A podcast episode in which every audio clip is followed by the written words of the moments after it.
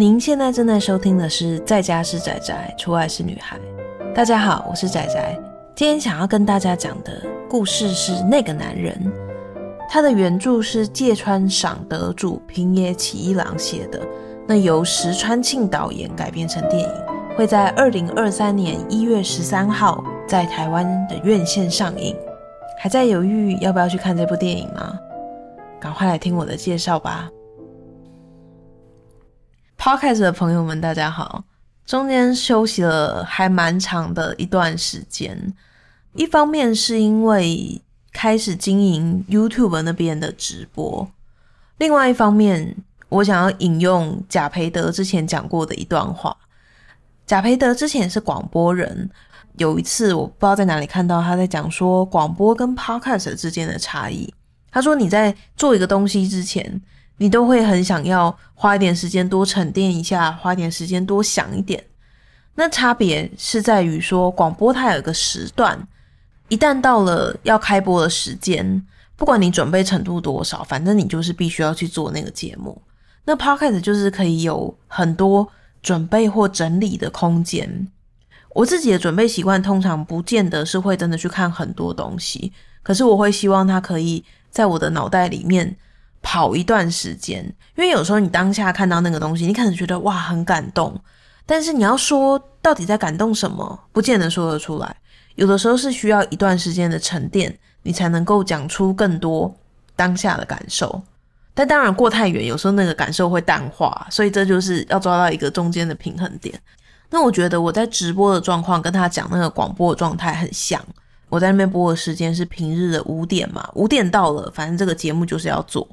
所以反而不会想那么多，但 Podcast 就会第一个会觉得说很想要跟直播做出区别，会想让人家觉得说我在这里听的感觉跟在直播听的感觉虽然是同一个人，但是好像有一点点不一样。另外一个是性质的关系，如果大家对我的内容有兴趣，我觉得你们很有机会会喜欢我的直播，因为我的直播想要做的是用 Podcast 的方式，但是加入互动。我在那边播的总时数会是九十到一百二十分钟，可如果你把互动的地方剪掉，你会发现跟我在这边播 Podcast 的时数是差不多长的。相对的，你在 Podcast 这边，你就会很想要准备的更完善，因为直播的容错率对我来说啦，我觉得相对比较高。你在当下讲出来讲不对，你就勘误或什么就好了，没有办法剪掉，这是它比较可惜的地方。在那个当下，你的反应。是很真实的嘛，自己就会知道说，哦，这个地方我本来就比较不熟，所以还好。可是 Podcast 你就会一直想说，啊，我真的这样子，如果讲的不够完整，讲的不够深入，这样真的可以吗？所以这就是导致我在更新上一直在偷偷的拖延的其中一个因素。但是毕竟我的初衷，我最一开始想要做这类的分享，我最想要使用的媒介是 Podcast。所以，我二零二三年的愿望是希望，就是一点点也好，一个月更新一次也好。那我们恢复 Podcast 这边的更新。好，那我们来开始讲今天的内容。今天介绍那个男人，我应该会分成三大部分。第一个部分是我会讲我为什么当初会选这部电影，看了这个电影之后去看原著的感觉。第二个部分是简单的叙述一下故事的内容，最后呢会提出一些我觉得里面我想要讨论、想要分享的点。那如果大家喜欢的话，也欢迎去院线支持这部片，因为我刚刚看了一下，它场次其实不多。之前有听过说电影的场次决定说它下个礼拜会有剩多少场次，重要的因素是第一周的票房。所以如果可以的话，大家听了喜欢。可以找时间去看看这部片。我会选这部片，其实是因为他的导演石川庆导演呢，他在二零一六年有改编另外一个作品叫《鱼行录》，也是从小说改过来的。《鱼行录》的主角我记得是妻夫木聪跟满岛光，讲的是一个记者在调查灭门血案的同时，也慢慢的了解了他犯罪的妹妹的心理。整部片的节奏其实是非常非常好的。灭门血案，他们那一家人已经消失了嘛，所以记者他了解这个事件的方法是去访谈，就是受害人周围的人，可能是他的同学，可能是他的同事。与此同时呢，他的妹妹杀死了自己的孩子，然后就在这些人性的探讨之中，就包括了阶级啊，不管是钱还是学历的阶级，包括了霸凌，包括了人对自己的认知，叙述的非常非常好的一个作品。然后我看完石川庆导演的改编之后，我去找了他的原著，原著也非常的好看，我就对这个导演其实是蛮有信心的。我就想说，哎。这个东西好像可以看一下，所以今年金马的时候我就加入抢票的行列。加上我很喜欢安藤樱，那个男人的女主角是安藤樱。安藤樱不管是之前在讲老人的零点五公里，或者是百元之恋，就觉得他真的演什么，然后就真的是那个角色。看完那个男人这个电影之后呢，我也去看了他的原著，我觉得我深深的爱上了这个作家。这个作家的叙事方法真的好让人喜欢哦。他是一个很安静的讲故事的人，你从他叙述的方式，感觉是在一个很安静、很冰凉的空间，然后看着故事里面的人在过他们的生活。因为这样，我还去买了平野启一郎现在台湾可以买到其他的翻译的书，真的真的很喜欢。然后我觉得。石川庆他的改编会让人觉得电影跟小说是不分宣制的。我用那个男人来举例好了，改编的时候他有更动一些里面的时间轴，这个事件在小说里面是最一开始就发生，然后他把它放到最后面，这样的更动其实是改变你看故事的方法，可是并没有让这故事变得逊色。电影改编小说改编什么其他作品，我们很常会面临一个问题，是觉得啊，小说这个地方它是有个前因后果的，然后进到电影之后就会突然好像跳跃式的跳过去了。像我就很喜欢讲一个话，我就很喜欢讲说，作为一部电影，你就是必须要别人对这个一无所知，也要知道剧情嘛。你这样子感觉很像是要人家看小说再去看电影，这个没有道理。但我觉得石川庆的改编是你完全不管你是先看小说还是先看电影，都可以从里面得到乐趣，而且也是不一样的感觉，不太会去想说啊原著比较好，或者是电影比较好，就真的是同一个故事用不同的角度、不同的方式去改编。其实我中间有看过他另外一部电影叫做《永生树》，《永生树》改的是刘宇昆，就是之前在《爱与机器人》里面有一个作品叫做好像叫。一路顺风吧，就有个 cyberpunk 跟狐仙结合的故事，是他的东西。然后他编剧跟石川庆合作，那个我就觉得没有那么好看。不过他的故事本身是有趣的，所以有兴趣串流好像都有上，也可以去找来看看。讲了这么多，那个男人到底是在讲什么样的一个故事呢？这个故事呢是在讲说有一个神秘的男子，没有朋友，跟家人也处不好。然后他就到了一个乡下的小镇，在这个乡下小镇的文具店里，碰到了一个很忧伤的单亲妈妈，感觉怀抱着某种很悲伤的故事的单亲妈妈，那是安藤樱演的。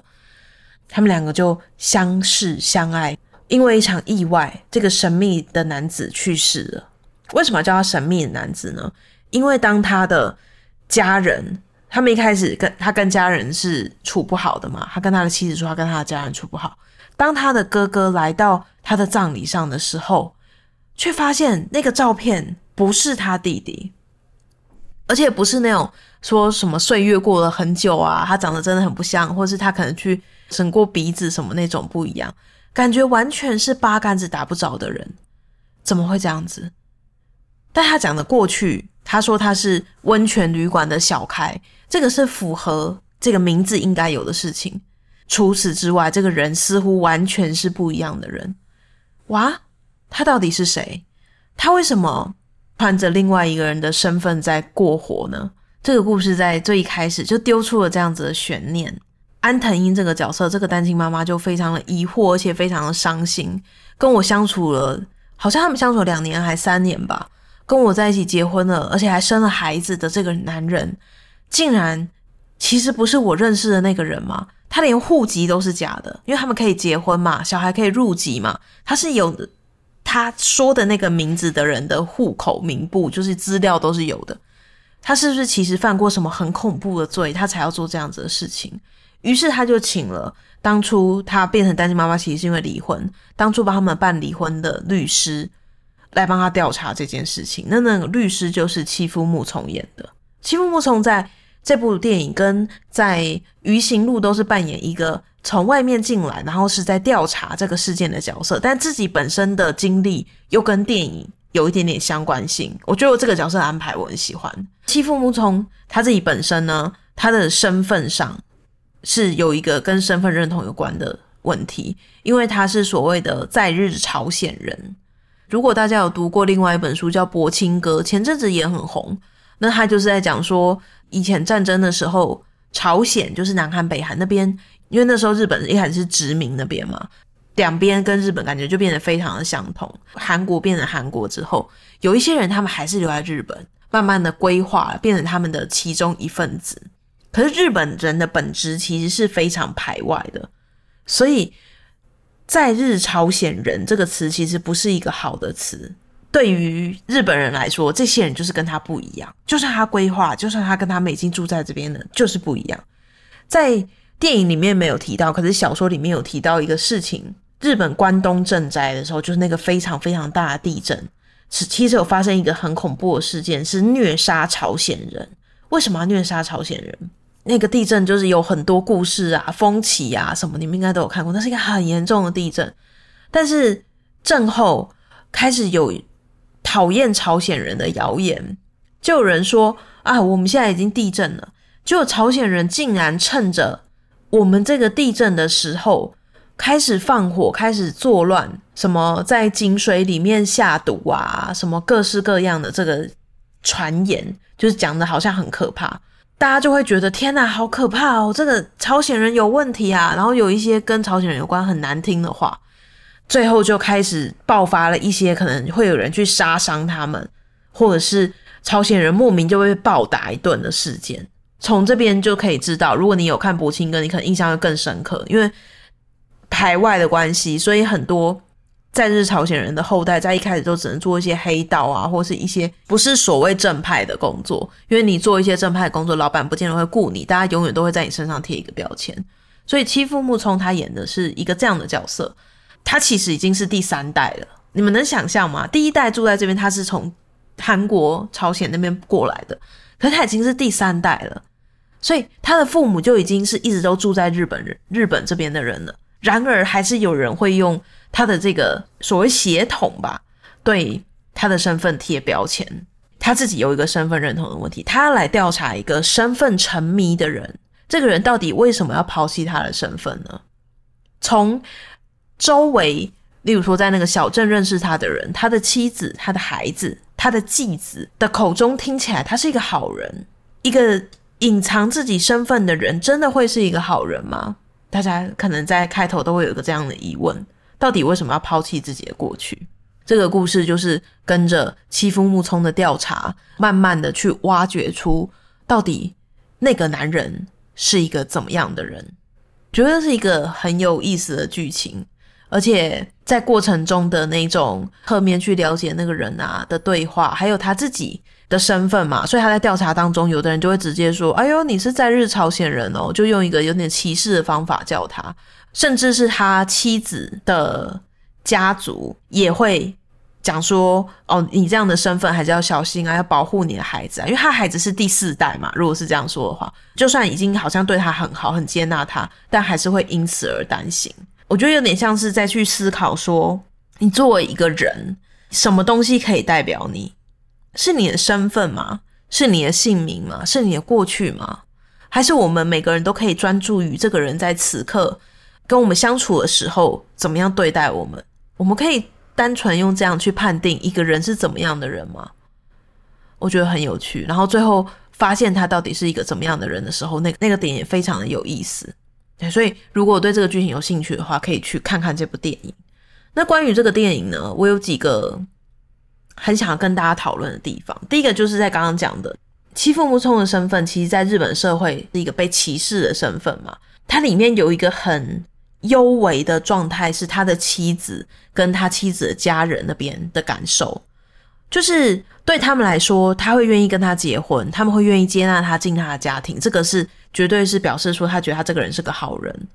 但是常常在很多时候，他们还是会针对他这个在日朝鲜人的身份提出一些，就有点像是像是讲说，哦，虽然你是在日朝鲜人，但我们觉得没关系。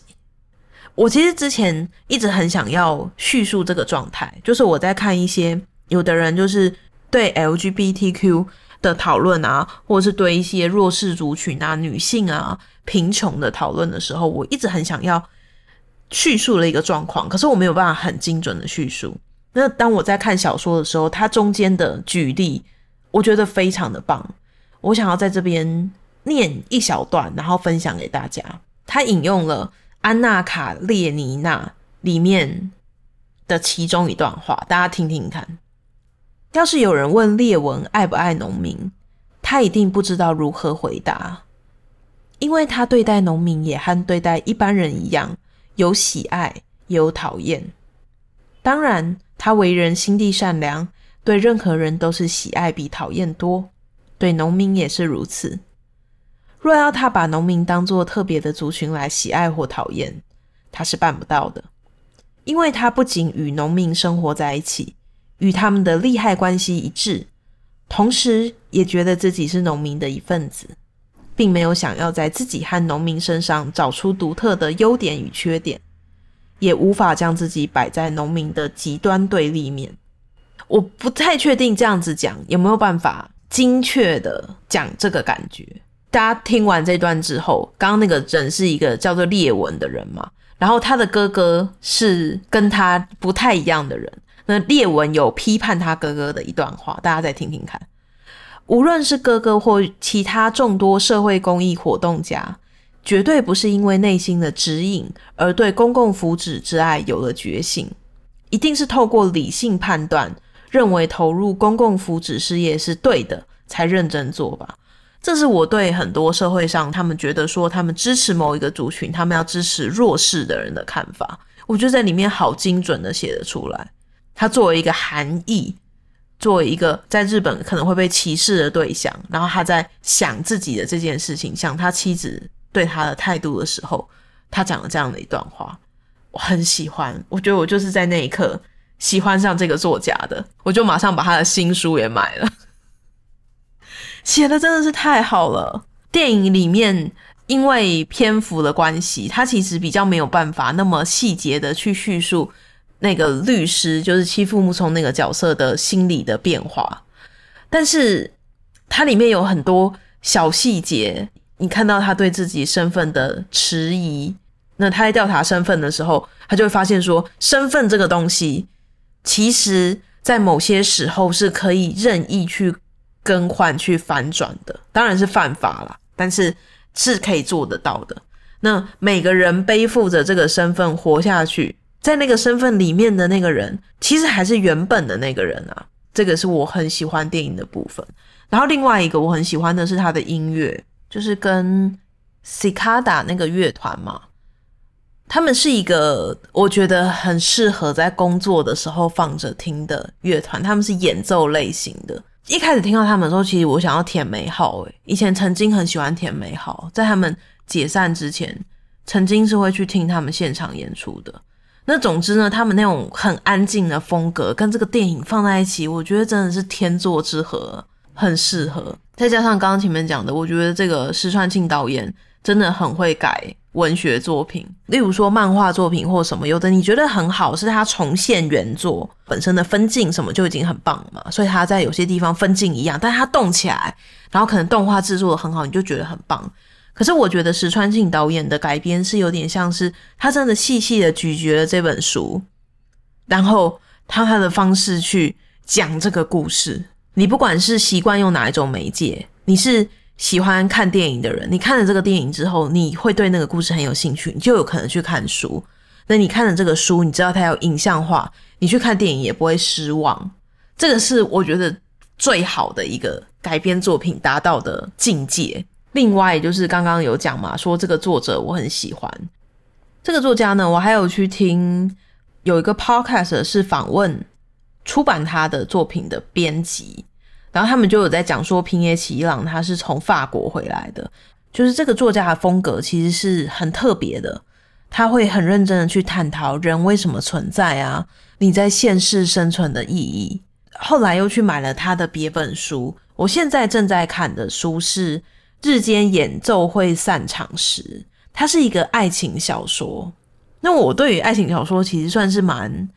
严格的吗？应该算是蛮严格的，就是我蛮挑剔的啊。我目前看到的地方，我觉得好喜欢哦，很像是我前面的那个叙述，就是他是用一个很安静的方式在跟你叙述这个故事。电影跟书都非常的推荐。那如果你听完我的 podcast，觉得这个东西真的很有趣，推荐你这个礼拜赶快去院线看一下那个男人，去解开到底为什么他要抛弃他原本身份的谜题。那我们今天的这集就到这里，感谢大家的收听。如果你喜欢我的节目的话，请在 Apple Podcast 上面给我五星好评，或者是在各大 Podcast 平台可以留言给我。那也可以追踪我的社群媒体，只要搜寻“宅宅军团长”，在推特、Instagram、噗浪还有 Facebook 上面都可以找到相关的讯息。那如果想要试试看直播的话，也可以在 YouTube 上面搜寻“宅宅军团长”。非常感谢大家，